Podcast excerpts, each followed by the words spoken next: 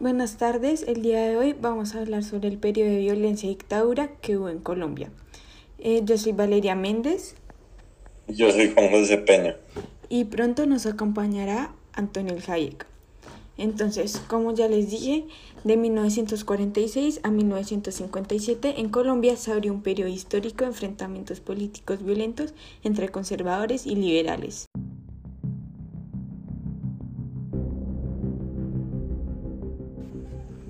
Primero que nada hay que tener en cuenta la militancia en los partidos tradicionales no solo tomó un rol crucial en el campo político colombiano de mediados del siglo XX, sino también llegó a tener una vasta influencia en la identidad personal de los militantes. Se puede decir que se llegó a tal punto donde la identificación con uno de los partidos, uno de los dos partidos tradicionales, reemplazaba el escaso desarrollo de la construcción de una identidad nacional que fuera más incluyente y que estuviera por encima de las militancias partidistas. Con un Estado colombiano fragmentado que no estaba presente en la, en la gran mayoría del territorio nacional, ausentada frente a una identidad nacional inclusiva para todos sus ciudadanos y que consecutivamente los partidos tradicionales se enfrentaban a las fuerzas de las élites locales. Esto llevaba a eventos intensos, contradictorios y extremos. Eh, de igual manera, la importancia identitaria de los partidos tradicionales construyó una fuerte dimensión cultural entre la militancia del Partido Liberal y Conservador, siendo así que los militantes de los partidos tradicionales en las zonas rurales del país, por medio aislados de la vía política, eh, luchaban por su partido y defendían los derechos de los respectivos contra las ambiciones del enemigo político.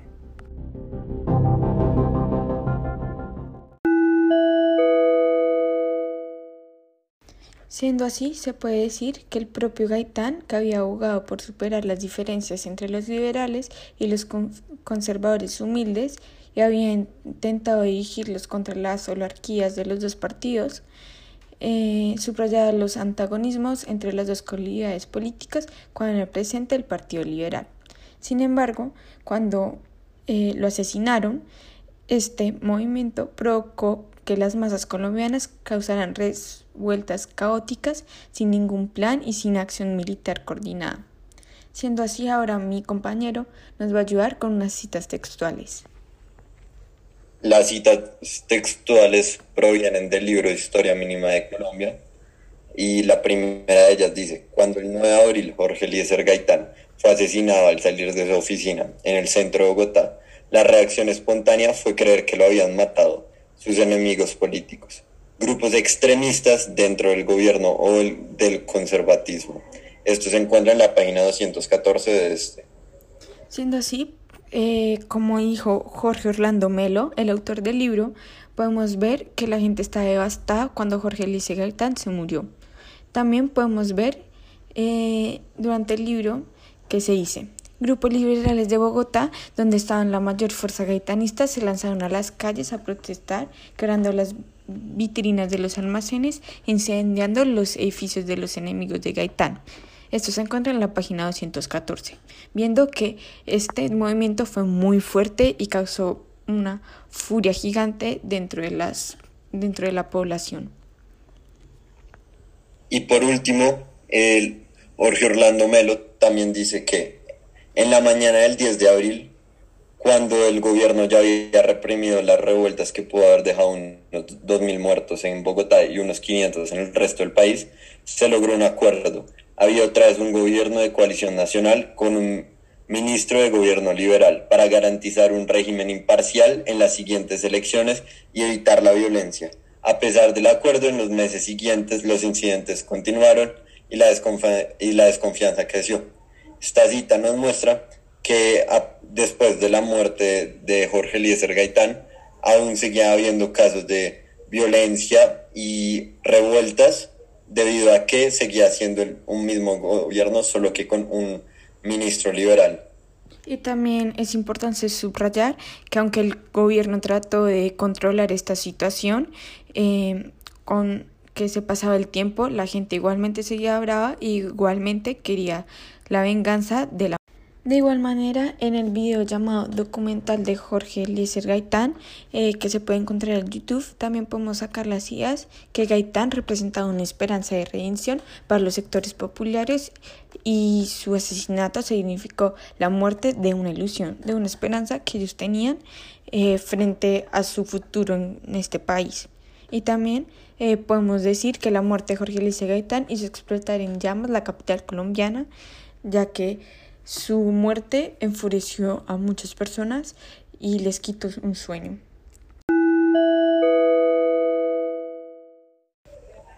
Otro tema importante que tenemos que discutir en este debate es que los liberales empezaron a proponer la formación de las guerrillas en 1949 comenzaron a actuar grupos armados que no contaban con respaldo claro de los dirigentes nacionales. Entonces, con esto queremos decir que eh, no hubo ningún apoyo oficial liberal y con esto las guerrillas empezaron a crecer en respuesta a la acción militar del gobierno que tomó forma cada vez más violentas. Y los conservadores sentían que tenían derecho a responder de una forma similar y por eso crearon las contrarrevoluciones guerrillas, las cuales estas aumentaron muchísimo más la violencia, eh, pues ya que era un instrumento de venganza política. Una cita textual del también de Historia Mínima de Colombia, Jorge Orlando Melo dice que así, sin apoyo oficial de oficial Liberla, crecían como respuesta a lo que veían como una persecución implacable de un régimen ilegítimo estas guerrillas no parecían debilitarse, sino crecer en respuesta a la acción militar del gobierno, que tomó cada vez más violencia. Esto se encuentra en la página 219 del libro. Entonces, como podemos ver, las guerrillas básicamente fueron formadas para vengarse de una manera violenta contra el gobierno. Eh, siendo así, otra y cita textual que nos gustaría resaltar eh, para apoyar nuestra, nuestro argumento es, el Partido Comunista había decidido responder a la violencia de los bandidos falangistas del gobierno con la violencia organizada de las masas, aunque mantenía que lo fundamental era la organización y la resistencia de las amplias masas, y no la lucha armada. La idea era que estos grupos sirvieran para resistir la represión y el Partido Comunista condenaba por aventureros a los que creían que podían llevar a que los revolucionarios tomaran el poder. Esto lo podemos encontrar en la página 219 a 220 del libro Historia Mínima de Colombia.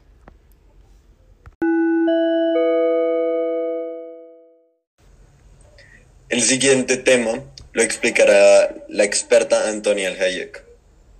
3. Se creó una gran tensión entre el Partido Comunista y el gobierno, conduciendo a la adaptación de la teoría de la combinación de todas las formas de lucha.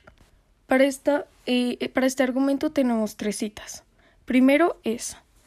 Pero al dejar a la guerrilla sin apoyo liberal, los únicos grupos armados activos y con visión política eran los de las zonas de influencia del Partido Comunista. Estos grupos estimulaban los enfrentamientos de la clase en el campo, promovieron la protesta de campesinos a parceros o colonos por los abusos de los propietarios, acompañadas de chantajes y extorsiones impuestos por la guerrilla, y ayudaron a formar un campesinado con conciencia de clase más definida. Después tenemos esta cita. La violenta respuesta del gobierno terminó confirmando la convicción de los campesinos de estos sitios de que solo las armas los defenderán de las arbitrariedades oficiales.